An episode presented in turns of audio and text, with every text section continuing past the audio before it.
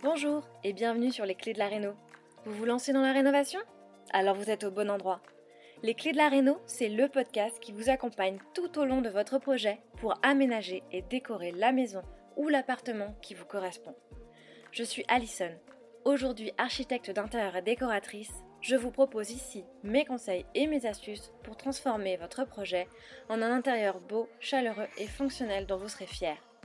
Je suis passée par là je sais ce que c'est que de devoir gérer une rénovation en plus de son quotidien. C'est pas toujours une partie de plaisir, mais ça en vaut tellement la peine au bout du compte. Seul ou avec un invité, laissez-moi vous aider à simplifier les étapes, vous apporter les clés dont vous avez besoin pour que votre projet se passe au mieux. Imaginez, vous saurez enfin par où commencer et comment faire les bons choix. Retrouvez-moi aussi sur Instagram, c'est tout simplement les clés de la Réno podcast pour encore plus de partage et de retour d'expérience. Allez, on y va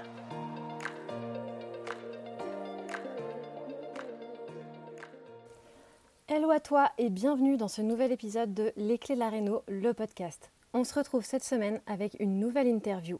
Une interview un peu spéciale parce que cet été, je souhaite t'emmener à la rencontre de personnes qui ont bien sûr rénové, évidemment, mais dont l'objectif était également de créer un lieu de vacances, un gîte ou une maison d'hôte. Car après tout, c'est les vacances et on peut bien parler un peu de lieux qui nous donnent envie de lever le pied.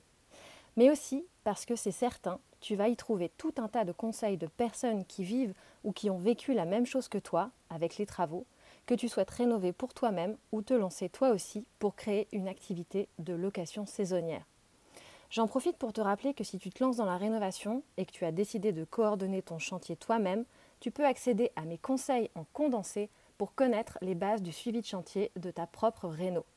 Pour ce faire, il te suffit de t'inscrire sur le lien précisé dans les notes de cet épisode et tu pourras visionner immédiatement l'atelier Comment gérer toi-même ton chantier de rénovation sans y passer une éternité et même si tu n'y connais rien. Tu y verras plus clair sur les erreurs à ne pas commettre et comment t'y préparer au mieux pour un chantier qui se passe le plus sereinement possible. Alors aujourd'hui, on retrouve Marine Gabili qui a rénové un vieux moulin dans le Perche avec son mari architecte Lucas Madani. Il s'agit du moulin de Bellequeux qu'on retrouve sur le compte Instagram Le Moulin est tiré du bas. Marine et Lucas ont redonné vie à ce moulin inhabité depuis des décennies et à ses dépendances en 2020. Ils souhaitent créer leur maison de vacances et en faire profiter leurs proches. Mais très vite, l'idée d'en faire profiter les autres leur vient comme une évidence, d'où le petit nom qu'ils donnent à ce lieu, la fabrique à souvenirs les leurs, mais aussi ceux de leurs invités. Ils engagent alors d'importants travaux pour rendre les lieux habitables et créer les espaces chambre après chambre. Laisser libre cours à leur créativité pour créer une esthétique singulière et personnelle est ce qui a guidé Marine et Lucas dans leur choix. Si vous avez le souci du détail, alors nul doute que cet épisode va vous plaire, car tout y a été minutieusement pensé et choisi. Avec Marine, on a parlé de la rencontre avec cet ancien relais de chasse complètement dans son jus, mais qui disposait d'une hauteur sous plafond à couper le souffle. On a parlé de comment bien définir les espaces, surtout dans une pièce à vivre ouverte, avec notamment cette belle idée d'arches multiples pour délimiter les fonctionnalités. On a aussi parlé mosaïque à faire soi-même pour un intérieur unique, de cheminées recouvertes de faïence, mais aussi beaucoup de marbre que l'on retrouve tel un fil conducteur dans les différents espaces. Je te le dis, mais tu vas vite l'entendre, j'ai adoré ma conversation avec Marine, car leur projet démontre bien à quel point c'est dans le détail qu'on a les plus belles idées et que l'on crée un tout cohérent, harmonieux et qui soit réellement le reflet de ton style et de ta personnalité. Si tu souhaites voir ça de plus près, et je n'en doute pas, je t'invite à aller voir leur compte Instagram ou même mieux, à y prévoir tes prochaines vacances. C'est sur lemoulindebelque.com que ça se passe. Encore un grand merci à Marine et bonne écoute. Bonjour Marine et bienvenue sur Les Clés de la Réno podcast. Je suis vraiment très heureuse de partager mon micro avec toi aujourd'hui pour que tu nous racontes un peu l'histoire de la rénovation de votre moulin. Et puis on va commencer euh, déjà par une petite présentation pour ceux qui nous écoutent et qui peut-être te connaissent pas encore. Si tu veux nous dire un peu euh, en quelques mots qui tu es et, où tu vis pour démarrer.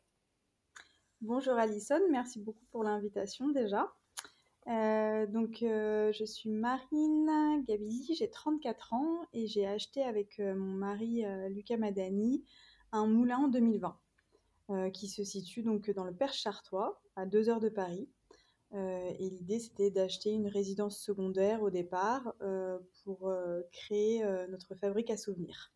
Exactement. C'était le projet, du coup, d'aller trouver une résidence secondaire, mais en fait, c'est un projet qui s'est un peu transformé au fur et à mesure du projet, je, enfin, je crois, j'en suis même certaine, hein, puisque du coup, vous, êtes gîte aujourd'hui, vous accueillez euh, des invités, tu peux nous, en parler un peu euh, Vous accueillez combien de personnes euh, Combien vous avez de chambres peut-être?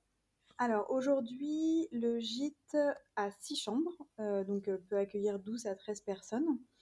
Au début, c'était vraiment donc une rénovation qui a été pensée pour nous, nos amis et notre famille. Et puis, au fur et à mesure, on s'est dit pourquoi pas, pourquoi pas faire de la location. Alors moi, c'est vrai que j'étais en, en, pleine remise en question dans ma mmh, vie professionnelle. J'avais envie d'arrêter ce que je faisais. J'étais dans le prêt-à-porter depuis plus de 10 ans en tant que responsable communication, web et marketing. J'avais envie de changer. Lucas, lui, est architecte à son agence depuis plus de 10 ans. donc, pour nous, les travaux, c'était quelque chose d'assez facile. c'est sûr. et après, moi, j'avais ce potentiel, enfin, en tout cas, ces compétences en termes de communication, d'organisation, qui, sont, qui aident en tout cas pour la gestion d'un gîte. et je suis aussi très toquée sur le ménage. Donc, ça, fait encore, encore, plus de choses qui aident. Euh, et on a commencé à louer le moulin. Euh, alors, on n'est pas du tout sur les plateformes Airbnb, Booking, euh, enfin tous les OTA que vous pouvez connaître, on n'est pas dessus. On fait exactement, on fait que de la location en fait en direct et on est sur Enchkey. Donc l'idée c'était d'avoir une adresse qui était un petit peu privée et, et qui soit pas sur tous les tous les OTA. Donc ça marche très bien. Et ça devait normalement être une petite activité pour euh, juste rentabiliser les charges euh, annuelles. Et finalement, ça a pris un peu plus d'ampleur et maintenant, on le loue toute l'année en fait. Oui, et c'est devenu euh, ton activité principale, hein, c'est ça, si je comprends Mon activité principale, donc j'ai pas recherché d'autre travail et je m'occupe H24 du moulin, des réservations, des demandes des clients, euh, des travaux qui évoluent au fur et à mesure parce que forcément euh, le moulin c'est un petit hameau, il y a euh, quatre habitations en fait, donc bah, c'est aussi le projet d'une vie. les, en fait, tous les revenus locatifs servent à, sont réinvestis dans les travaux. Donc, par exemple, bah, janvier 2024, on commence une nouvelle toiture. Euh, voilà, donc euh, c'est euh, au fur et à mesure des ans, on, fait des nouvelles choses. Là, par exemple, on a fait une sixième chambre. Mmh on n'a que cinq chambres jusqu'à jusqu'à avril. Et là, on vient, de, on vient de faire une sixième chambre. Ok. Qui répond à une demande. Cette chambre, par exemple, on l'a faite avec deux lits jumeaux pour accueillir les retraites, par exemple, de bien-être. Alors qu'au début, j'avais pensé le moulin qu'avec des chambres avec des chambres avec des lits doubles. Mmh bah, mes amis, en fait, quand ils viennent, ils viennent en couple, donc euh, j'ai pas besoin de deux lits simples. Et là, j'ai eu tellement de demandes pour les shootings, pour les retraites, que je me suis dit, ok, il me faut une chambre avec deux lits simples séparés. Euh. Donc on s'adapte aussi un petit peu euh, aux demandes qu'on a et, et, après, si c'est c'est réfléchi en amont, on va faire ces travaux en fonction d'eux. Mmh mais en fait, la cible qu'on veut, c'est pas toujours celle qu'on va avoir. Euh, même si on peut, euh, on oriente en tout cas tout pour, euh, pour, pour l'avoir, de temps en temps, on peut avoir des surprises. Ouais, c'est sûr. C'est un projet qui évolue en fonction aussi des demandes et, et des rencontres, j'imagine. Les travaux, voilà, les travaux vont aussi évoluer en fonction des demandes et puis de nous, comment on évolue, de quoi on a envie sur notre lieu. Moi, je sais que par exemple, mon lieu, j'ai pas envie d'avoir de mariage. Mmh mais par contre, j'ai plus envie d'avoir des retraites, bien-être, céramique, parce que ça me ressemble un peu plus. Euh, ou euh, j'ai pas envie d'avoir euh, d'enterrement de vie de garçon, j'ai pas. pas non plus, c'est pas pour moi. mais par contre, bah, les familles avec des enfants, les, les week-ends entre amis, enfin tout ça, c'est la maison, elle a été créée pour ça. Donc du coup, elle a les équipements aussi pour ça. Ouais. Elle a les barreaux, les berceaux, la chaise haute, enfin tous les l'attirail kids friendly parce que j'ai beaucoup de familles qui viennent. Ouais, c'est sûr que quand on rénove pour, pour en faire une activité de gîte, la façon de penser les espaces, d'aménager et de les équiper est pas du tout la même que si on rénove pour soi. Et en plus, effectivement, on doit prendre en considération la cible à laquelle on veut s'adresser. Donc, je comprends effectivement que ça puisse avoir un impact important dans votre façon de réfléchir les choses.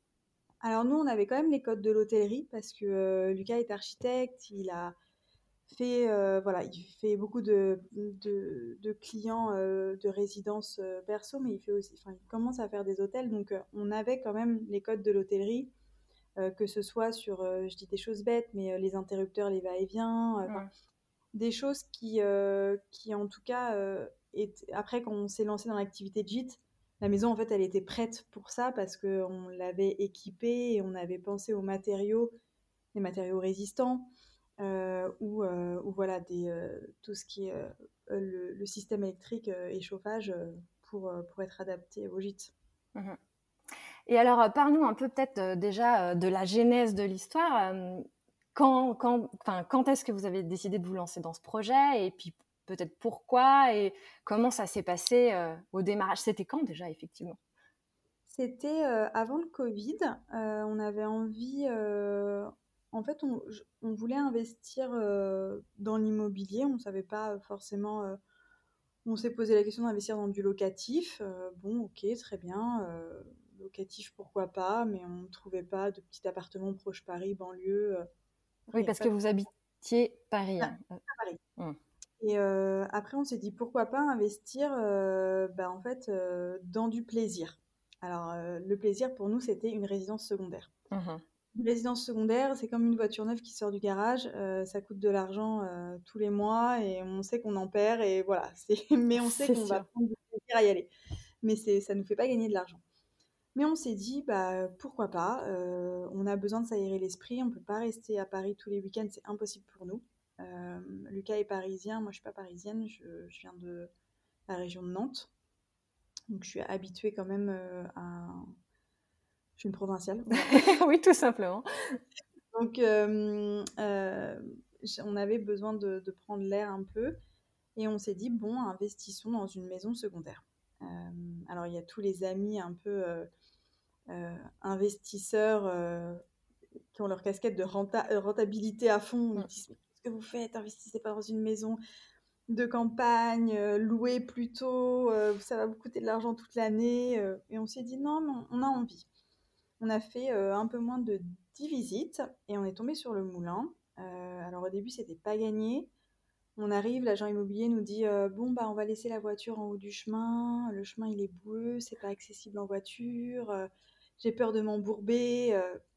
ok, bon on fait ok, on vous suit, on fait la même chose. Donc on va à pied jusqu'au moulin et on passe le portail.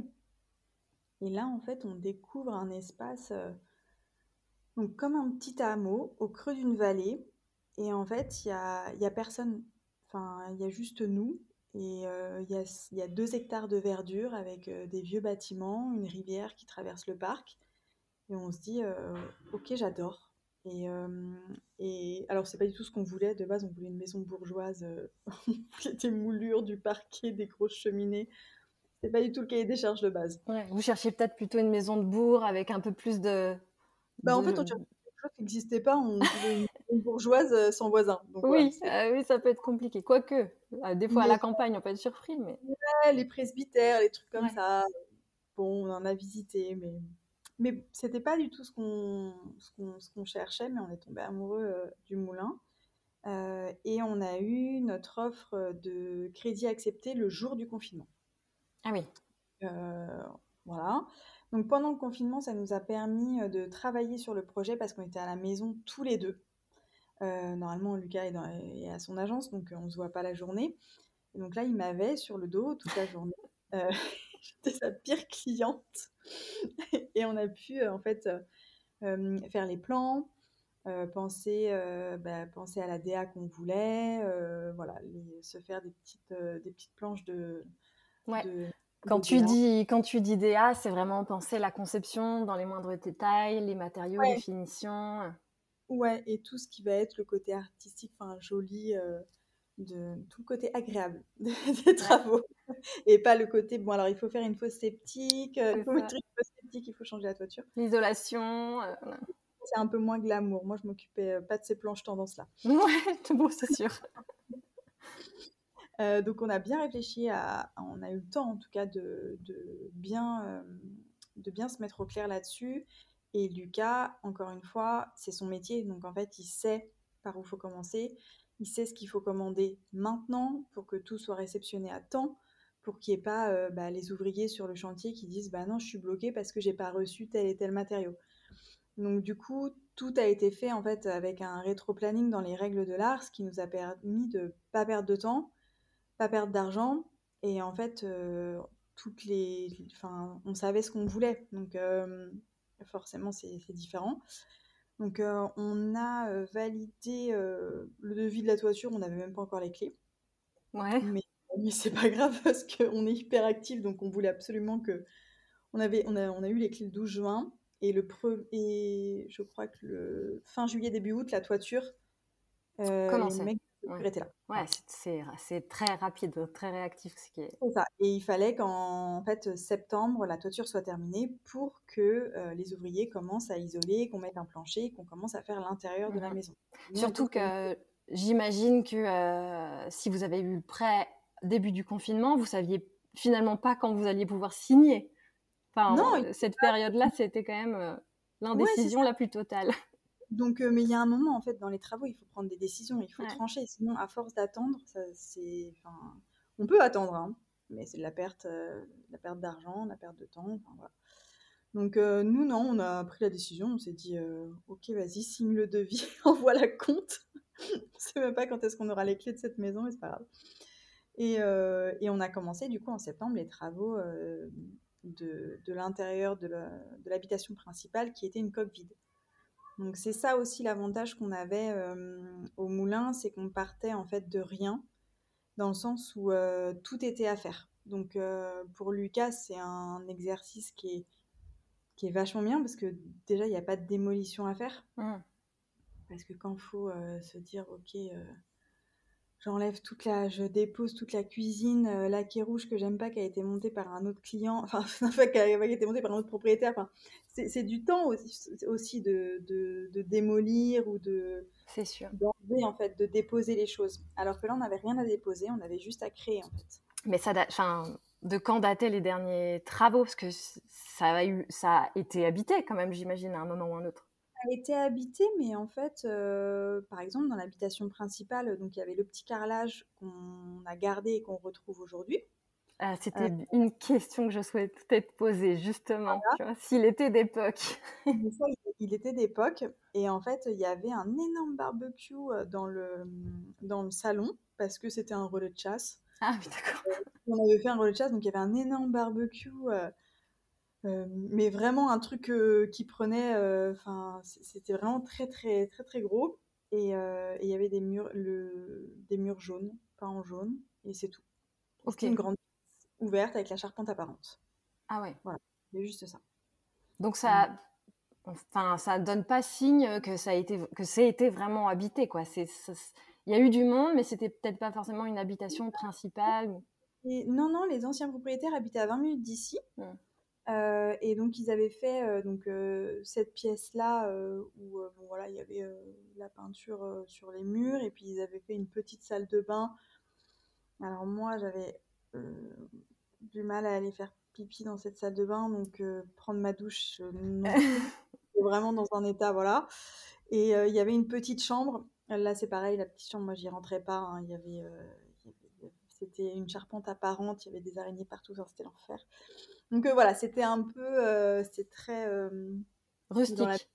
Ouais, c'était très rustique. Et dans la bergerie, il y avait aussi deux petits lits à l'étage avec de la moquette et, la tapisserie. Par contre, on l'a gardée. On a réussi à la garder.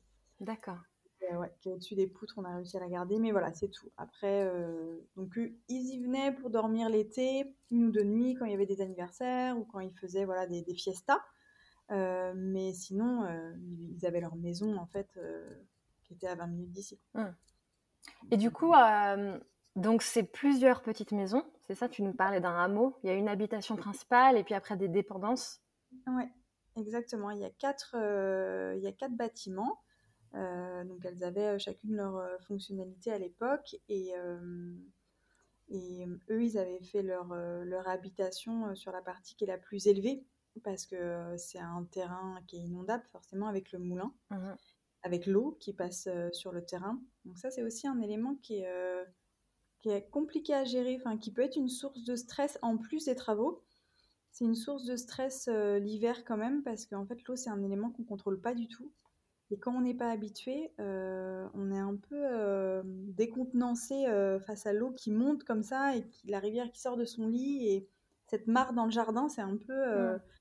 ça peut faire un peu peur. Et au début, on s'était dit tiens, on va faire des travaux dans ce bâtiment-là. Et après, on a réfléchi, on s'est dit attends, si les anciens ils ont fait leur maison ici, je pense qu'il faut nous aussi qu'on les suive. À l'époque, ils faisaient les choses vraiment bien et on le voit au moulin. Euh, et, euh, et, ça, c'est important de le prendre en compte sur les vieilles bâtisses, en fait. Regardez ce, comment on fait les anciens. Même euh, nous, dans le terrain, on voit des, des, espèces de pentes, en fait, comme des fossés, qui paraissent être des choses naturelles. Mais en fait, ça a été fait par l'homme parce qu'en fait, quand l'eau coule, eh bien, elle tombe dans ce fossé et elle va se déverser directement dans la rivière, au lieu de tomber directement sur la façade d'une Ouais. habitation et d'imprégner le mur d'eau en fait. Mhm. Donc voilà, il y a beaucoup de choses euh, à l'extérieur euh, qui ont été faites euh, pour respecter en fait l'environnement. Donc ça maintenant aujourd'hui c'est à nous de, de, continuer en fait ce, ce travail-là. Et vous avez entrepris des travaux spécifiques pour canaliser un peu l'eau quand il y a une, une, crue ou pas spécialement? En fait, euh, alors déjà, on s'est renseigné avec les voisins, on leur a demandé jusqu'où l'eau montait, donc ils nous ont dit jusqu'à ce pignon de mur. Euh, c'est jamais monté au-delà, donc pour l'instant, on n'a pas remarqué que ça montait au-delà. Nous, on a quand même posé un drain extérieur euh, pour, parce que le drain, l'ancien drain, était, était à changer, donc on, a refait ce, cette chose-là. Et puis après, on fait attention de, bah, par exemple, de ne pas enlever certains arbres. Euh, parce que les arbres, ça, ça permet aussi de garder l'eau. Donc, il euh, y a des arbres qui, euh, qui en fait, qu'on a dû abattre parce qu'ils allaient tomber à cause de la foudre, mais on a laissé le tronc.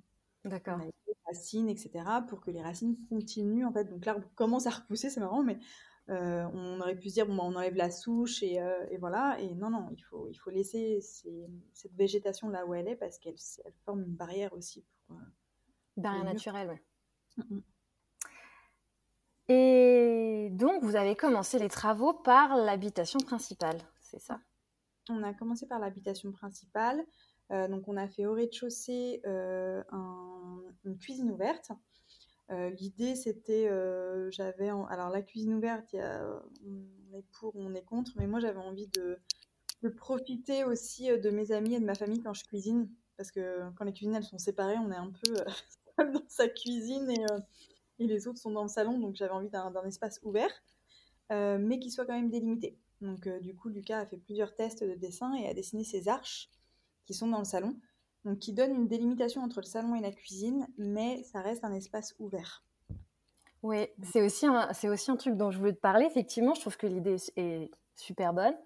Euh, et c'est souvent ce que, ce que je dis. Moi, effectivement, on a tendance à vouloir toujours ouvrir, avoir des pièces, des pièces à vivre qui sont spacieuses et aérées et en même temps euh, on peut vite tomber dans le dans le piège du de la perte de d'espace du flou euh, artistique entre les différentes fonctions et euh, bien délimiter les espaces. Pour moi c'est quelque chose d'hyper important euh, même dans une enfin surtout dans une pièce à vivre ouverte. Et c'est ce que vous avez réussi à faire super bien avec justement ces, ces arches qui viennent délimiter tout en permettant de faire en sorte que les deux pièces soient quand même liées l'une à l'autre.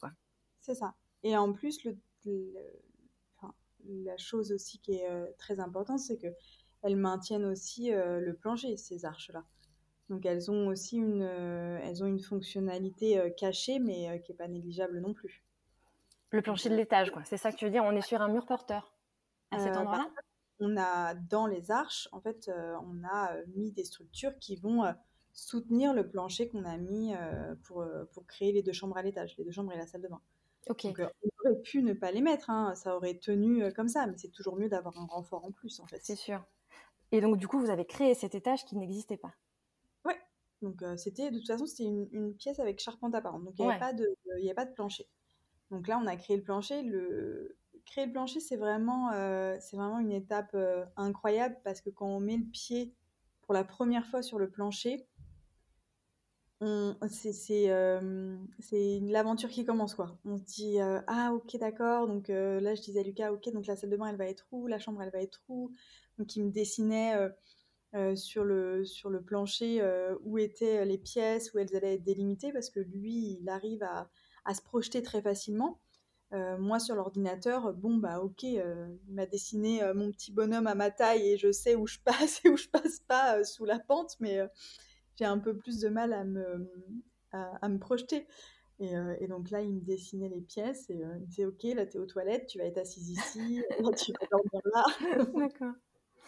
Et, après, on a fait les cloisons et, voilà. Et vous deviez avoir une euh, hauteur sous plafond, enfin sous charpente, qui était très importante quand même, parce que vous avez encore une belle hauteur sous plafond dans la pièce principale. Et si en plus vous avez créé un étage. Ouais, ouais, on a plus de 3 mètres de hauteur en bas mmh. et en haut, presque pareil au, milieu. Donc après, on a, il y avait une très très belle hauteur de base. Ok. Et donc, vous avez fait la toiture, puis l'isolation, puis tout en fait. C'est ça Électricité, plomberie Électricité, plomberie. Donc nous, l'avantage qu'on a eu, c'est que en fait, Lucas à, son équipe. Voilà, avec laquelle il a l'habitude de travailler. Euh, et en fait, en quatre mois, ils nous ont fait euh, tout, euh, toute l'habitation principale, plus la suite à côté, qui est une chambre avec sa salle de bain. Donc, Donc là, c'est dans une, une, dépendance à part Ouais, c'est juste à côté. alors, c'est relié quand même à la maison. Lucas, qui est architecte, dit que c'est le même bâtiment. Donc, D'accord. faut faire attention quand on, est marié à un architecte qui a des termes. Euh, quand je lui dis tiroir à la place de placard, il ne comprend pas. Euh, ah, faut être précis. Hein. Ouais, faut être précis. Il me dit mais il n'y a pas de tiroir ici. Oui, bon, ben le placard alors. donc, euh, c'est dans le même bâtiment. la suite est dans le même bâtiment, mais il, faut, il faut passer par l'extérieur pour y avoir accès. donc, ils ont fait ça en quatre mois. Euh, ce qui est euh, globalement impossible sur un chantier euh, lambda, on va pas se, on va pas se mentir, mais voilà, nous on avait tout préparé, tous les matériaux étaient sur place, et en fait ils sont restés pendant quatre mois sur place, et ils ont, et voilà, ils ont, ils ont, fait tout l'intérieur de, de, ces, de ces espaces. Ok. Et du coup, c'est uniquement les artisans de, Lucas qui sont intervenus ou vous avez quand même dû chercher en complément d'autres artisans? Alors, on a cherché d'autres artisans pour, par exemple, la fosse septique, parce que ça, euh, clairement, euh, on n'est pas en capacité, nous, avec nos équipes internes, de, faire ce genre de choses. Euh, la toiture, pareil, c'est les entreprises, une entreprise du coin. L'isolation aussi, on a fait appel à une entreprise du coin pour le plancher aussi. Et sinon, euh, tout le reste, euh, électricité, plomberie et, euh, et, après tout ce qui va être peinture, tout ça, on l'a fait nous-mêmes. Ok. Oui, donc c'est ça, parce que vous avez quand même fait pas mal de choses par vous-même. Ouais. Enfin, quand je dis nous-mêmes, c'est les ouvriers de Lucas et nous, quand on venait, on faisait, mais on n'a pas fait.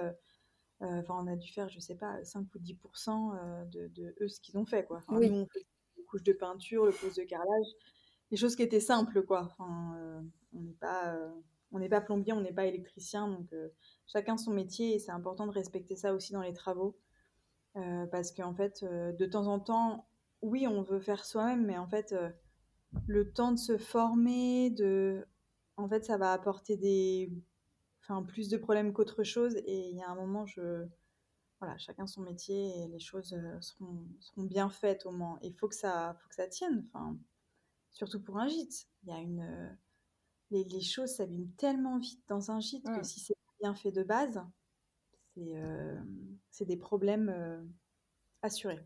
C'est sûr. Et, et, donc les chambres, si je comprends bien, vous en avez deux à l'étage de l'habitation principale. Ouais. Une dans cette suite qui est dans le même bâtiment. Ah. Et les autres sont dans les autres euh, dépendances maintenant Après, on a fait la bergerie. Euh, ça, ça a été le lot 2, on va dire. On a fait, euh, enfin, qui a été fait très vite. Hein.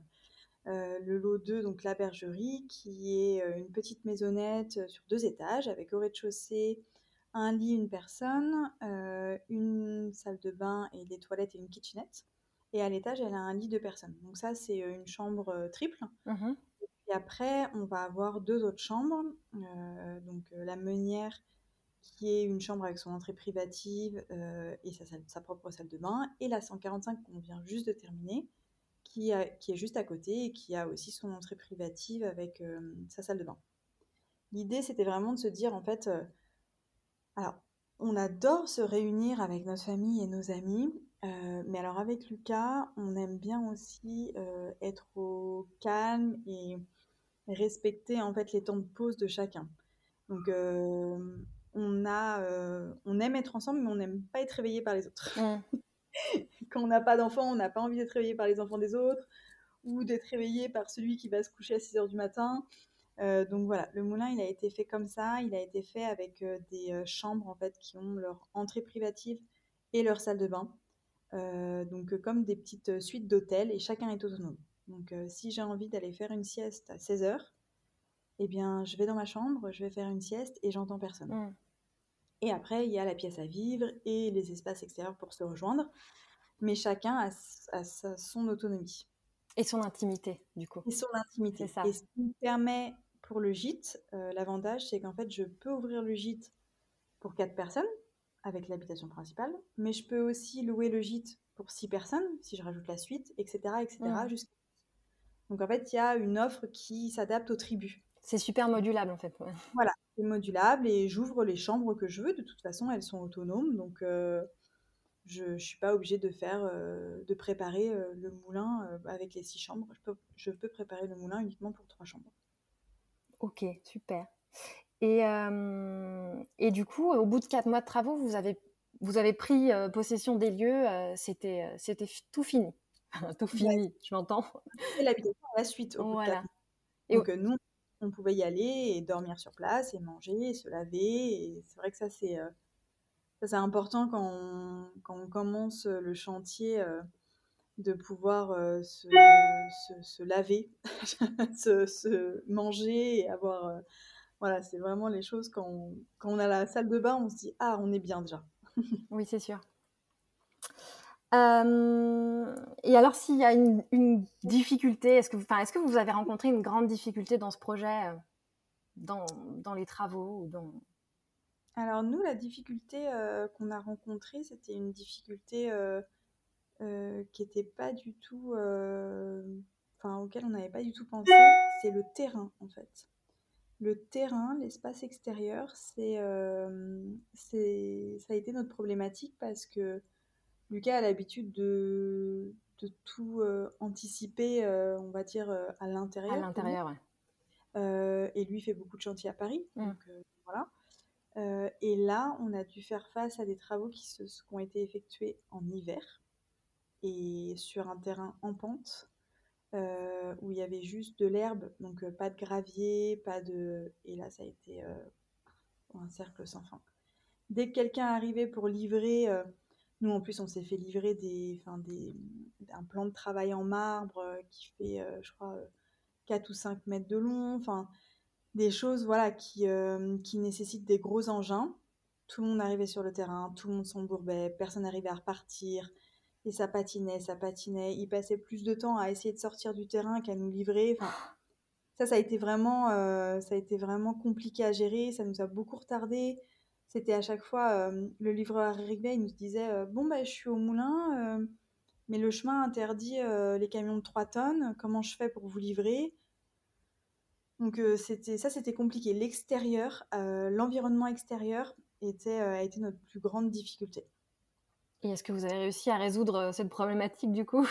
Ah oui, on l'a voilà, on a eu un coup de sang en fait un soir. le camion des ouvriers s'est embourbé. On était en train de pousser on était en train de pousser le camion pour, euh, pour qu'il reparte. Euh, et puis, on a vu notre voiture dévaler en fait euh, la pente droit vers la rivière. Donc, à l'intérieur, il y avait toute la cuisine dans la voiture. Donc, avec le poids et le, la terre qui était meuble et le frein à main qui était, serré à, à 100%. Voilà, ça, on ne sait pas. mais enfin, normalement, elle, elle aurait jamais dû dévaler la, la pente, hein, mais elle était lourde là. Et, et donc, la voiture s'est encastrée dans un, dans un arbre. Heureusement, elle a dévié de sa course, elle n'est pas allée dans la rivière. Heureusement. voilà, c'est un peu notre chance. Et là, coup de sang, on a fait livrer le lendemain des tonnes de gravier. On a décaissé, on a fait un chemin avec gravier et on s'est dit, ok, stop. J'ai appelé la mairie, j'ai fait, euh, voilà, je leur ai dit, écoutez, maintenant, c'est pas possible, il faut, euh, il faut faire quelque chose avec le chemin communal. Oui, c'était pas chez vous, en fait. Bah, en fait, il y a une partie chez nous. Donc, nous, la partie chez nous, on a décaissé, on a fait livrer des graviers de la carrière euh, voisine. Et sur la partie du chemin communal, j'ai demandé à la commune de d'empirer, en fait. Parce que c'était plus possible et que c'était. déjà, c'était dangereux pour nous. S'il nous arrivait quelque chose, en fait, dans la maison, euh, parce qu'en plus on est en travaux, donc euh, on peut très bien euh, se casser quelque chose ou n'importe quoi, les pompiers viennent pas en fait. Ouais. Donc en plein hiver, c'est voilà, c'est c'était pas accessible. Donc coup de sang, donc là on a on, a modifié. On s'est dit ok, pose un petit peu deux secondes dans les travaux intérieurs, on, on essaie de régler ce problème très vite. Ouais, c'est sûr que ça pouvait être un sacré handicap. Ouais. Et, euh, et si tu devais te remémorer un bon souvenir du chantier, ce serait quoi? Les bons souvenirs, euh, je pense que c'est euh, c'est toujours quand les, les, le début en fait d'une le début d'une pièce, donc quand on va monter une cloison ou quand on va commencer à isoler ou enfin ces choses-là en fait où on commence en fait à avoir euh, à, se, à se projeter dans les pièces comment elles vont être euh, ça c'est euh, je peux passer du temps dans la pièce comme ça et me dire ah ok d'accord ça commence à prendre forme et les finitions après c'est toujours trop long donc oui c'est sûr. les finitions on en a marre. Mais le, au tout début ouais quand on monte un plancher ou des cloisons ça c'est ça c'est incroyable. Et puis après surtout quand on voit aussi, quand, enfin là sur la dernière salle de bain, euh, quand on voit le travail, euh, enfin le résultat en fait, ce que ça donne, euh, c'est aussi, assez gratifiant. Là, on est parti, pour la dernière salle de bain, on a fait un exercice qu'on n'avait pas pratiqué avant. En fait, on est parti d'une pièce qu'on a chinée pour créer en fait la décoration de la pièce. Donc en fait, D'habitude, euh, voilà, quelqu'un de lambda va se dire bon, je sais pas, j'ai regardé sur Pinterest une j'ai voulu, je veux faire ça et puis j'achète tel carrelage, machin, etc.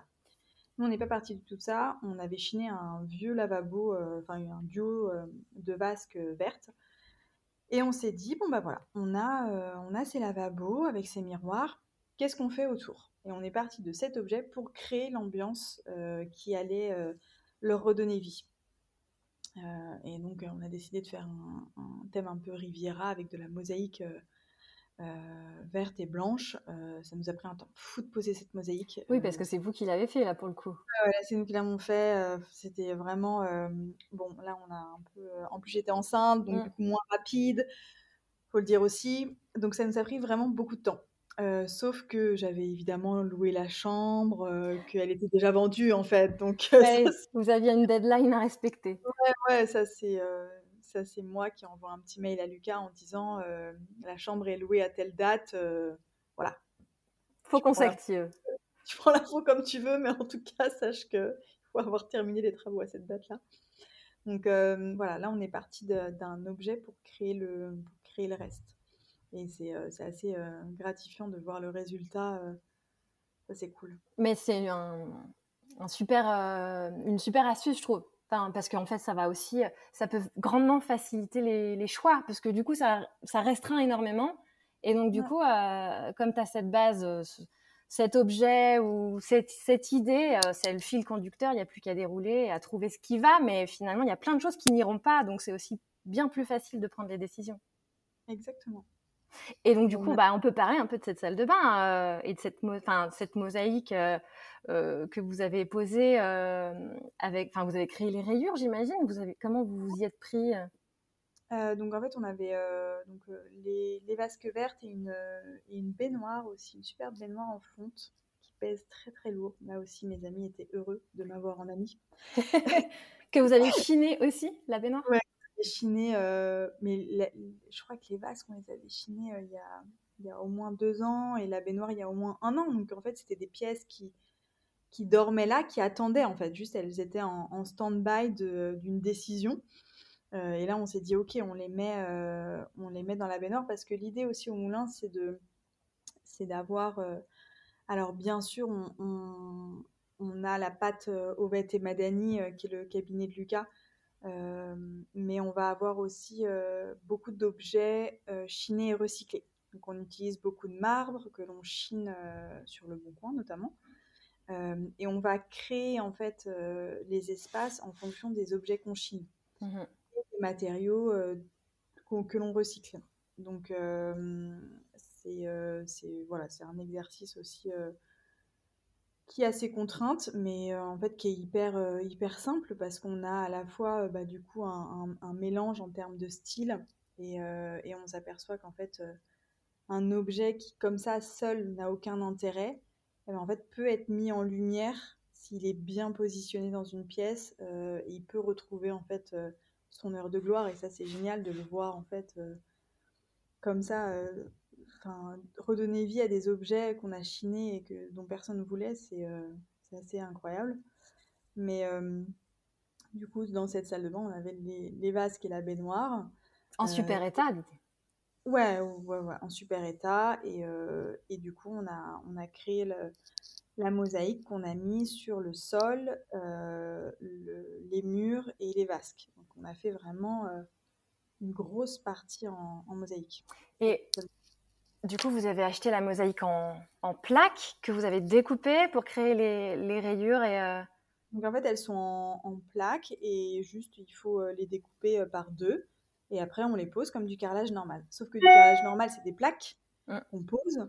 Donc c'est assez rapide. Là, c'est des bandes. Ouais. Des bandes et surtout que vous êtes amusé à faire la petite euh, inclusion euh, LM euh, sur le mur. ouais, bah ça c'est facile parce que moi j'avais fait la mosaïque déjà avant. donc pour moi ça je l'ai fait en deux minutes. C'était pas. C'était simple. Ouais, ouais. Mais tu vas nous parler de la mosaïque après. Mais je voulais d'abord qu'on finisse sur la salle de bain et aussi sur le petit. Enfin, en fait, j'adore dans votre maison ce qui est super précieux et valorisant, je trouve, c'est vraiment les petits détails qu'il y a partout, qu'on voit pas forcément euh, de prime abord, mais c'est ce qui fait toute la différence et ce qui fait que euh, bah, y a une finition vraiment euh, haut de gamme, enfin un truc un peu hyper qualitatif. Et notamment dans cette salle de bain, c'est aussi l'arrondi que vous avez fait pour la jonction entre les murs et le sol. Et comment vous avez fait ça alors? Alors bah là, il faut juste mettre un peu plus de, de, colle à cet endroit-là, en fait. Et donc, du coup, ça va former un arrondi presque naturellement, en fait, avec les bandes de mosaïque. il, faut, voilà, il faut juste équilibrer les, les matériaux et ça fait un arrondi. Et ce qui permet, dans le motif, de créer la jonction entre le mur et le sol, quoi, finalement. C'est ça. Et, et, qui permet visuellement de donner un, un aspect vraiment différent que quelque chose qui va être cassé, mmh. brut donc ça permet de, à cet endroit-là de ne pas mettre de plainte. Ça permet aussi au-dessus de la baignoire d'avoir l'eau qui mmh. s'écoule comme ça directement sur une pente naturelle en fait. Donc, Et puis à l'œil, c'est super doux. C'est vrai que on s'en rend pas, pas forcément compte quand on le fait pas en fait, parce que ça nous permet, mmh. ça nous paraît tellement naturel d'avoir des murs droits. Mais là, quand on est face à, à, cet arrondi, finalement, c'est super doux, effectivement, visuellement on, ne s'imagine pas, mais du coup, le temps de séchage, il est beaucoup plus long. Oui. Donc ça veut dire l'épaisseur de colle, ouais. C'est ça. Donc il faut attendre beaucoup plus longtemps avant de mettre les joints, par exemple. Et le temps, bah, dans les travaux, on ne l'a jamais. Donc ça. là, on passe son petit doigt tous les jours et on se dit Ah, c'est encore mou, c'est pas sec, il faut encore attendre. Donc euh, voilà, ça, c'est des choses euh, voilà, qu'on a C'est bête, hein, mais c'est vrai qu'on n'avait pas pensé que du coup, euh, il allait falloir un, un temps de séchage un peu plus long. Et je sais pas si tu as assez de recul par rapport à ça, du coup, parce que c'est quand même assez récent, mais euh, est-ce que ça vieillit bien aussi enfin... J'ai pas assez de. Non, j'ai pas assez de recul. Je comprends. Un ou deux ans d'exploitation pour, euh, pour, euh, pour te dire est-ce que, est -ce que dans le temps ça va, Après, les matériaux sont de bonne facture. voilà, on, met quand même du temps à faire les choses. et moi, je suis assez pointilleuse, donc normalement, on espère ça va tenir. ça marche. Et euh, bah écoute, on, va justement, on va, on va continuer avec les aspects un peu plus euh, déco euh, en lien avec les travaux, mais j'avais pas mal de questions pour ça. Et, et si on commence, enfin si on, on, continue plutôt avec la pièce à vivre, on a parlé donc des arches déjà qui permettent de séparer le salon, la cuisine, et, dans cette pièce à vivre, on voit aussi que, enfin, vous avez fait le choix d'avoir beaucoup de bois. Enfin, le bois est assez euh, omniprésent. Euh, tout en étant hyper euh, équilibré. Enfin, c'est blanc bois. Et donc, les façades de, la cuisine sont en bois. les fenêtres aussi, que vous avez décidé de garder en bois, couleur bois. C'est des nouvelles fenêtres. Enfin, ça, on a, toutes les huisseries sont nouvelles. Oui, mais du coup, vous les avez fait aspect bois. Elles sont en bois et aspect bois, ce qui n'est pas forcément hyper courant, en fait, finalement. Elles sont souvent peintes. Mais, mais aussi, euh, vous avez installé des panneaux muraux en bois. Et ça, pour le coup, c'est plutôt original. Tu peux nous parler un peu de cette idée, comment ça vous est venu? Ça, c'est euh, ça, c'est vraiment euh, ça, c'est la patte de Lucas. C'est la patte Ovete Madani. C'est c'est voilà, c'est sa créativité qui parle et, et ses dessins qu'il fait le dimanche. voilà, sur un bout de papier. donc non, ça c'est lui et le, le fait d'avoir la peinture euh, foncée euh, en arrière-plan, ça mmh. permet aussi de créer cette espèce de profondeur euh, qui est aussi son, sa patte. D'accord. En fait, c'est ouais, c'est son style. D'où les idées, ce genre d'idées. D'accord. Mais c'est vrai que ça a le, ça le grand avantage de donner beaucoup de chaleur à un, à un, espace quand il est grand, quand il est lumineux, quand on choisit le blanc, beaucoup. Et en plus, on a une hauteur sous plafond qui n'est pas négligeable. Donc, il faut aussi créer en fait il faut la meubler, entre guillemets, mm. cette, hauteur sous plafond. C'est ça. Et comme en plus, vous n'avez vous avez pas fait monter ces panneaux jusqu'en haut, ça permet de casser un peu quand même la, hauteur qui est importante sans euh, rabaisser euh, et donner une impression de, plafond qui est plus bas. Mais on a un habillage. C'est ça. On a une ambiance. Mm. Exactement. Et dans cette pièce, ce que j'aime beaucoup aussi, une idée euh, que je trouve qui est euh, super et qu'il faut retenir, et qui est pourtant toute bête, c'est euh, le carrelage sur la cheminée. Ouais. La cheminée, ça a été un, un grand débat. On était sur est-ce qu'on met une cheminée ouverte? Est-ce qu'on met un poêle? Est-ce qu'on met un insert? Donc là, déjà, il faut se statuer là-dessus. Cheminée ouverte, beaucoup d'odeurs, déperdition, voilà, mais le plaisir de, la flamme. Mmh. Voilà, le plaisir de la flamme, voilà, il n'y a rien de mieux. Après, attention, c'est un gîte. Mmh. Les enfants, voilà, il y a un espèce de, danger. Bon, mais ça chauffe pas la pièce, parce qu'il faut la chauffer aussi, cette pièce, quand même. Elle, elle a une hauteur sous plafond énorme, elle fait 80 mètres carrés, il faut la chauffer. Poêle, ok, poêle, c'était euh, c'était une idée, on est parti sur les poêles régnés, euh, c'est français, c'est magnifique, c'est de la céramique, c'est très très joli. Euh, mais là, des délais, euh, des délais euh, de plus de six mois parce que c'est fait à la main. donc nous, évidemment, on n'avait pas les six mois devant nous. Mmh. On les avait, on les a toujours dans une vie. on voulait les choses, voilà, plus rapidement. et puis après, on s'est tourné vers ce, cette option qu'on connaissait pas, qui est l'insert, en fait, qui est un mélange des deux parce que il peut être utilisé en foyer ouvert, mmh pour le plaisir de la flamme, mais il est aussi utilisé en foyer fermé et là, en fait, il va chauffer la pièce. Mmh donc c'était un bon compromis. Bon, ok, on part sur l'insert, mais par contre, bah, c'est moche en fait. Donc qu'est-ce qu'on fait? Donc là, il faut le coffrer et il faut, il faut visuellement avoir quelque chose qui va être joli. Donc là, pareil, la pâte au Madani, on a mis du, carrelage. On n'a pas fait des joints. On a décidé faire les joints. Euh, parce que on a, on a nous, enfin quand on a avec Lucas, quand on a posé le carrelage, on a pris du recul, on s'est éloigné de 3 mètres, on s'est dit bah, c'est bien comme ça, ouais c'est bien, on met pas de joints, non, allez, next, on passe à autre chose, et voilà, c'est resté comme ça. ouais, parce qu'en plus vous les avez quand même posés très, très bord à bord. Quasi sans joint. Donc c'est vrai que le, joint, enfin en plus sur un, espace qui est qui est pas soumis à l'eau, donc il n'y avait pas nécessairement de son, mais en plus ça donne un rendu très naturel quoi. On n'est pas dans une pièce d'eau, donc il n'y a pas de nécessité de mettre en fait un joint. Donc je lui ai dit ça risque rien, elle m'a dit non non, on peut le laisser comme ça. J'ai fait bon, ben, voilà. Et est-ce que vous avez fait les trois faces de la cheminée ou seulement la face avant? Alors, on a fait la face avant. Euh, en fait, les deux faces, les deux autres faces, euh, alors ça, c'est euh, c'est resté sans rien parce qu'en fait, avec Lucas, on n'a pas pris de décision sur le sujet. En fait, normalement, c'est les panneaux de bois qui reviennent. Donc, mhm. on a les panneaux de bois. ils reviennent, ils sont censés faire un retour. Et, et je sais pas, quand on les a posés comme ça, juste pour voir, il y avait un truc qui matchait pas. Euh, et après, on s'est dit peut-être qu'on devrait mettre le carrelage à la place. Et en fait, on n'a toujours pas euh, pris de décision. Et, euh, et d'un côté, heureusement qu'on n'a pas mis le bois parce qu'en fait, les bouches d'aération mm. sur les deux côtés font, de la, font des traces. Donc, si on avait mis le bois, je pense que ça aurait taché le bois. Donc, je pense que la bonne solution, c'est vraiment le carrelage. Et qu'on va, le, qu'on, va le mettre d'ici peu. Mais c'est vrai qu'après, bon, bah, voilà, c'est, des finitions. Quoi. Si on ne fait pas tout de suite, ça peut, euh, ça peut attendre. Oui, puis euh, avec le placo blanc, finalement, ça passe relativement bien aussi. Oui, euh. c'est très joli comme ça, donc les gens voilà, ne, ne, savent pas qu'il manque quelque chose, entre guillemets.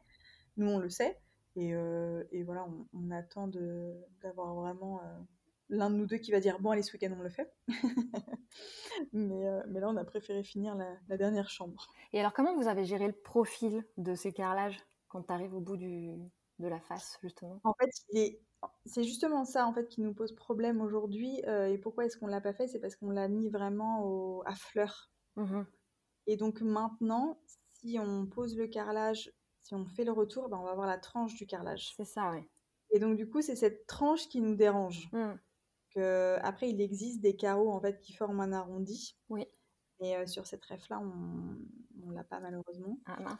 Donc euh, voilà, c'est le truc de se dire euh, bon bah on va voir la tranche.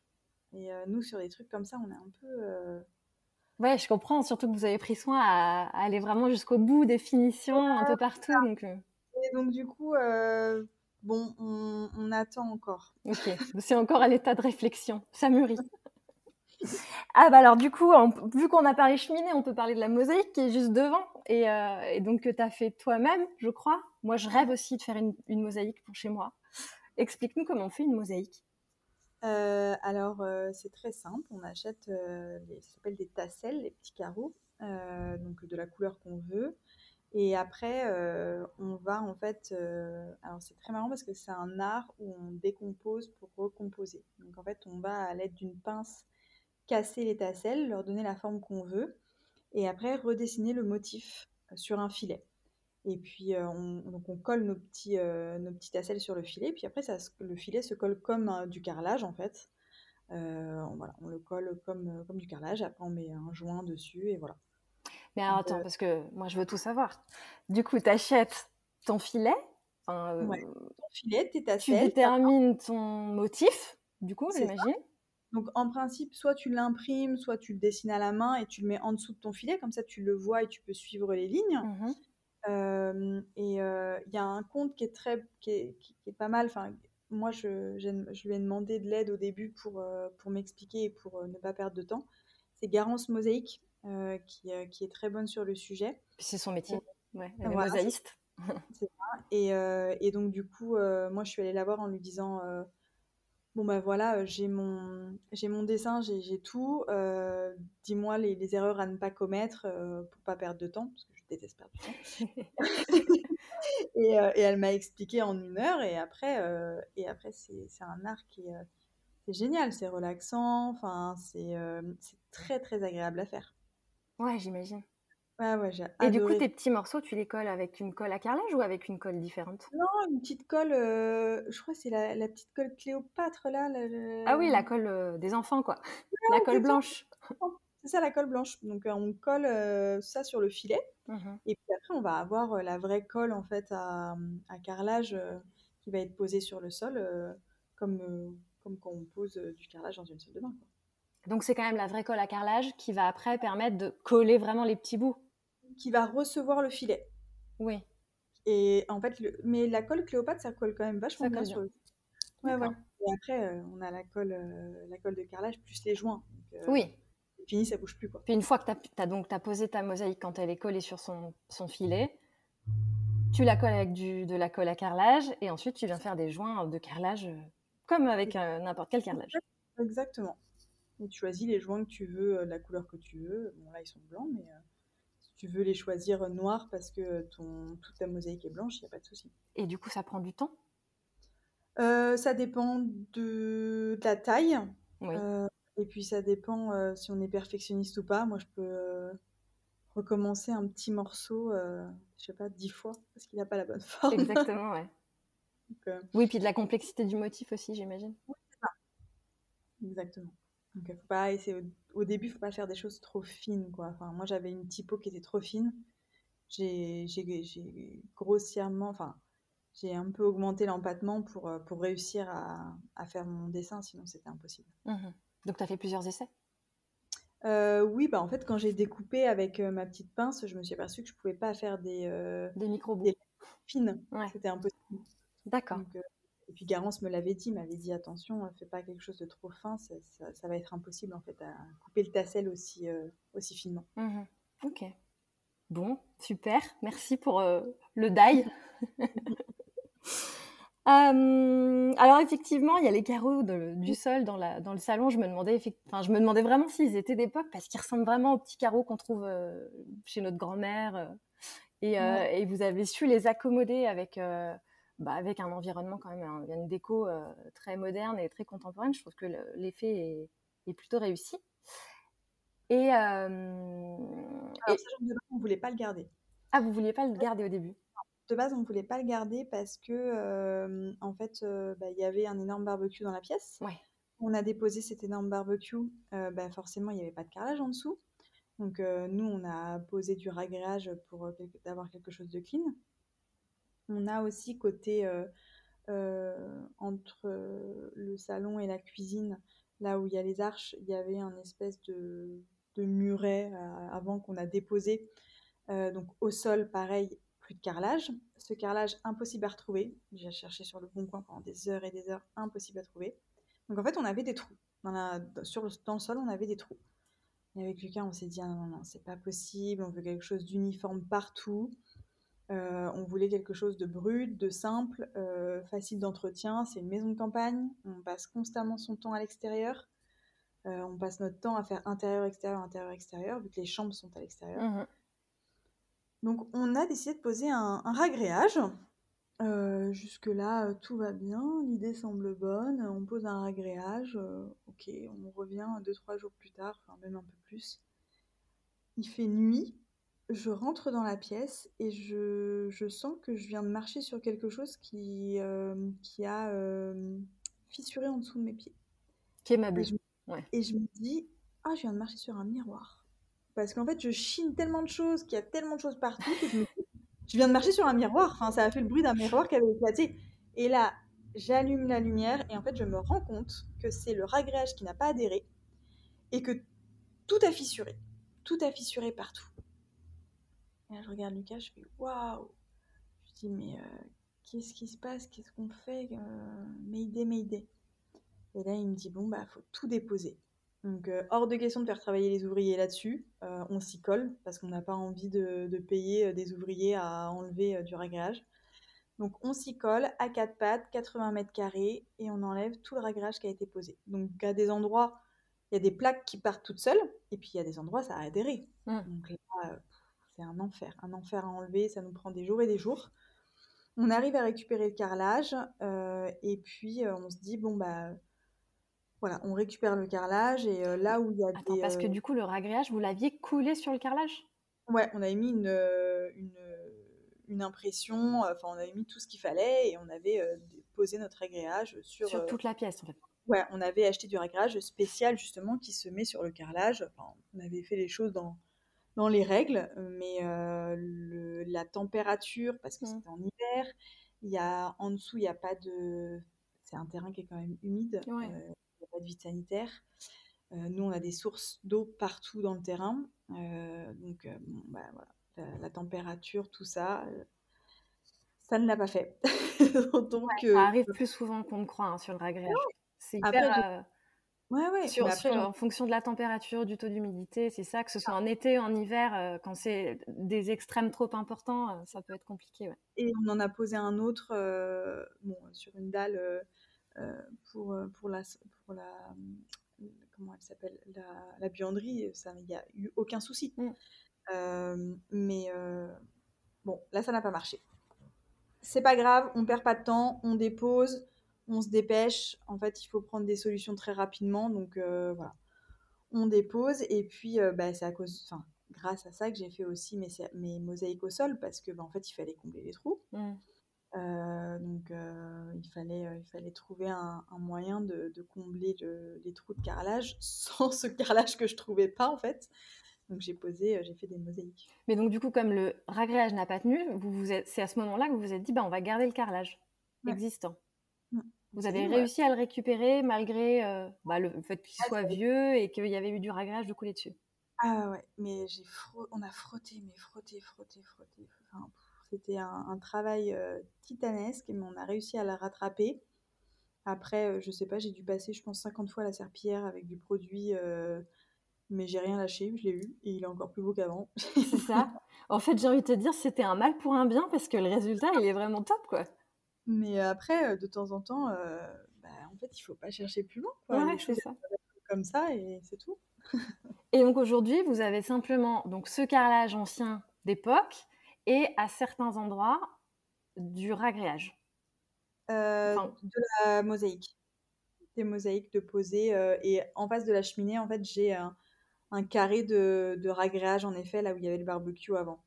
D'accord au milieu en fait. Mais tu as plusieurs mosaïques en fait dans cette pièce. Ouais, j'en ai deux. J'en ai une entre les arches et j'en ai une devant la cheminée. Ok.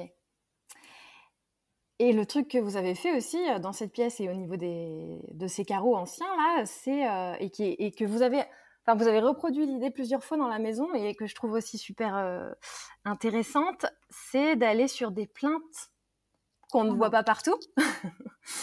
Et euh, notamment à cet endroit-là, sur des plaintes en marbre, vous avez beaucoup effectivement euh, euh, utilisé l'idée d'aller sur des plaintes un peu différentes, avec une, rangée de carreaux aussi dans les salles de bain.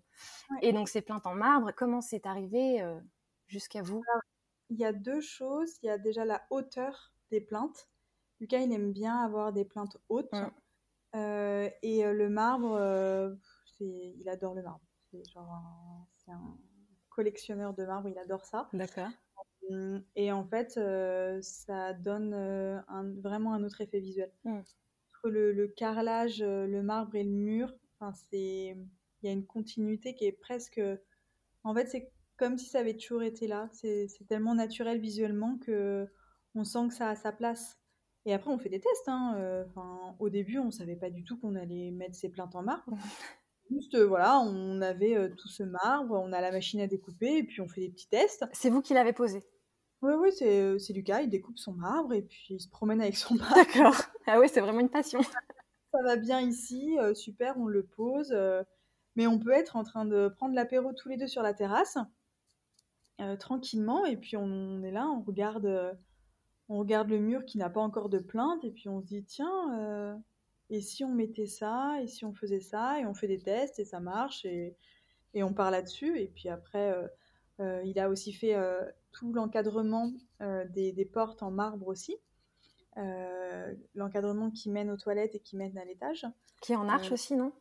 Ouais, et qui est, qui c'est hyper joli. Ça donne, ça donne un, un, détail en plus, en fait, visuellement, ça, ça, ça a son effet. Et vous trouvez où ce marbre, du coup?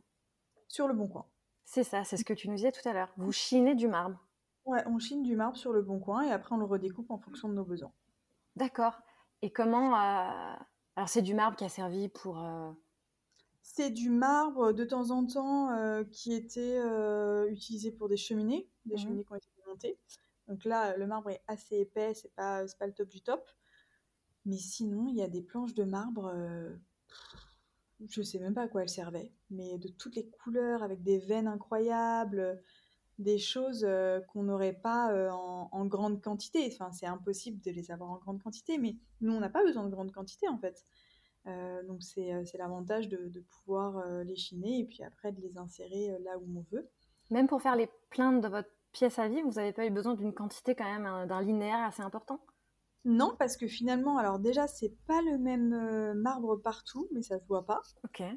Euh, euh, et, non, c'est pas, euh, c'est pas des quantités non plus. oui, on a eu de la chance sur ce lot parce qu'on a quand même, on arrive quand même à faire le tour de la pièce. Et c'est étudié. On, on, a choisi cette couleur-là parce qu'on en avait assez pour faire le tour de la pièce. Mais, mais on a, pendant un temps, je, sais pas, la voiture était, remplie, était remplie de marbre à chaque fois. On en a cassé, hein, la voiture. On en a cassé, mais mais oui, dès qu'on allait quelque part, on chiait du marbre. D'accord, c'est. Bah, en même temps, vous êtes des grands chineurs, quoi, si c'était ça. Hein. Et puis les gens, même euh, quand on vient leur acheter deux plaques de marbre, ils font Ah, mais attendez, j'en ai encore une autre là, euh, elle sert à rien, vous la voulez pas, je vous la donne. Donc en fait, on, on vient pour en acheter deux, on repart avec quatre planches. Enfin, c'est. Euh, Et ça se découpe comment? Avec quoi?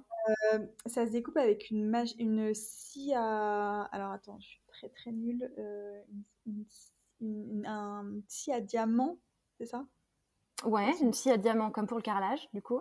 Exactement, avec de l'eau euh, qui coule. Ah, ok. Donc c'est quand même une grosse machine avec l'eau. Enfin, c'est une, très grosse machine euh, qui prend de la place. D'accord, je vois.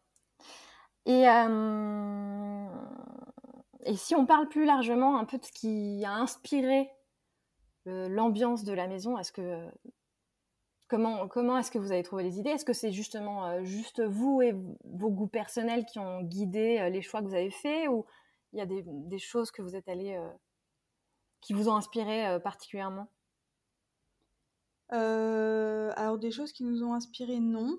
Enfin, mis à part des objets qu'on va chiner, mais bah, Lucas, il a ce côté création. Donc, soit les idées viennent directement de sa tête, ou soit en fait ce sont les matériaux et les objets qui vont créer une ambiance dans la pièce. Après, bah, de base, en fait, on a un certain goût et une certaine sensibilité à certaines choses, ce qui nous amène en fait à, créer l'ambiance intérieure du moulin. On aime bien le mélange des matériaux, mélanger le bois, le marbre, les, les tissus. L'idée, c'est d'avoir quand même quelque chose de réconfortant et de cocooning parce que c'est une maison en fait qui, euh, qui est aussi agréable l'hiver que l'été. On n'avait pas envie d'une maison euh, où, ok, l'été ce soit hyper cool, on vit dehors, et puis euh, l'hiver, bah, c'est souvent ça en fait le constat qu'on avait fait nous quand on essayait de louer des, des maisons pour, pour 10-12 personnes quand on était entre amis, qu'on voulait faire un week-end, c'est que bah, l'intérieur des maisons, la déco, c'était l'enfer quoi. Euh, et, en fait, nous, avec Lucas, la décoration, c'est enfin, quelque chose qu'on affectionne particulièrement. Euh, on aime notre intérieur parisien. Et en fait, on n'a pas envie de partir en week-end pour se retrouver euh, dans une déco qui, qui, qui nous, qui nous donne pas en fait. Donc, on avait envie d'avoir un, lieu qui soit, même l'hiver, hyper agréable. et c'est le cas du moulin. Le moulin, aujourd'hui, je le vois dans les réservations. Il est, il est même limite plus loué l'hiver que l'été. Mmh. Donc, parce que l'hiver, c'est agréable. On a la cheminée, on se sent bien dans le salon, c'est une grande pièce. C'est très lumineux. Ouais, c'est lumineux, donc euh, voilà, euh, c'est important aussi d'avoir, euh, même dans une maison de campagne, cet effet chaleureux. Ouais. Et est-ce que tu aurais des bonnes adresses peut-être à partager? Parce qu'effectivement, vous avez une sélection de, de mobilier, d'accessoires qui sont qui est enfin, une sélection qui est assez pointue et qui est, qui est, qui est bien trouvée. Est-ce que vous avez euh, des marques un peu chouchou euh, bah, Des marques chouchou, euh, en fait, on a chiné pas mal de choses. Donc, bah, on va avoir des, un bureau Patrick Gingembre, mais c'est pas un fournisseur, c'est un designer mmh. voilà, qu'on peut trouver sur le bon coin, qu'on aime bien. Les fauteuils Bowman, c'est pareil, c'est du chiné. après,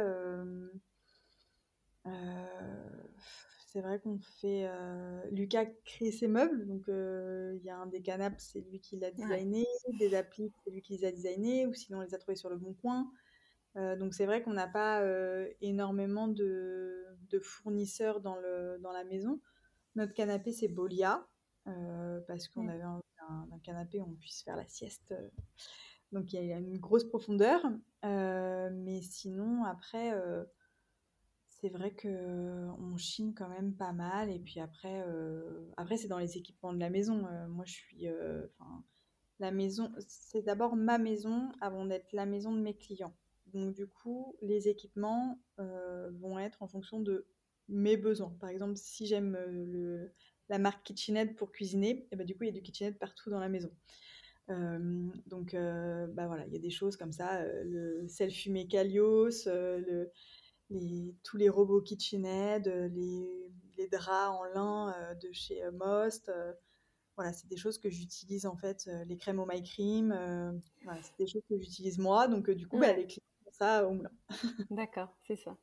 Et effectivement, vous chinez beaucoup et pas mal de pièces de designer. Euh, mhm. Il y a un mélange, un savant mélange entre euh, des choses très anciennes et des, des choses un peu design. Euh, tu chines du coup encore beaucoup ou maintenant que la maison est quand même déjà bien meublée, ça s'est un peu calmé? Enfin, Est-ce que c'était vraiment pour, pour meubler le gîte? Alors, c'est sûr que je chine un peu moins parce que parce que j'ai moins de nécessité, mais je continue toujours de le faire parce qu'en fait, les objets qui sont euh, au moulin sont à vendre. Mmh. Donc, si par exemple, euh, tu as bien aimé euh, la table de chevet qui est dans ta chambre, tu peux l'acheter. Donc, moi, il faut que dans le grenier, j'ai le double pour remplacer très vite l'objet. Donc, j'ai quand même un très beau bazar dans le grenier, énormément d'objets. mais je continue, je continue de chiner au moins, euh, je passe au moins deux heures par semaine sur le bon coin à regarder les choses. Avant, euh, j'y passais deux heures par jour, mais euh, là j'ai réduit. Ah, donc le bon coin, c'est ta référence là pour chiner, c'est ça si je comprends bien. Ouais, ouais. Encore maintenant. Et énormément de vie de maison. Emmaüs c'est un peu moins bien que ça l'a été parce que du coup il y a eu une petite mode dessus, je pense. mais ouais, après le bon coin, faut faut être patient. Faut être patient, c'est sûr. Et ça te fait pas, enfin, tous les meubles, tout ce qui est chiné est, est achetable, si on peut dire. Oui, bah après, du moment que j'ai le double. C'est ça. Euh, donc, euh, il faut aussi que, là, je suis un peu en retard sur le site, mais euh, parce que du coup, il faut shooter les produits, les mettre en ligne, descriptif prix, donc ça prend un petit peu de temps quand même. Donc, on peut acheter les meubles chinés même si on vient pas séjourner chez vous.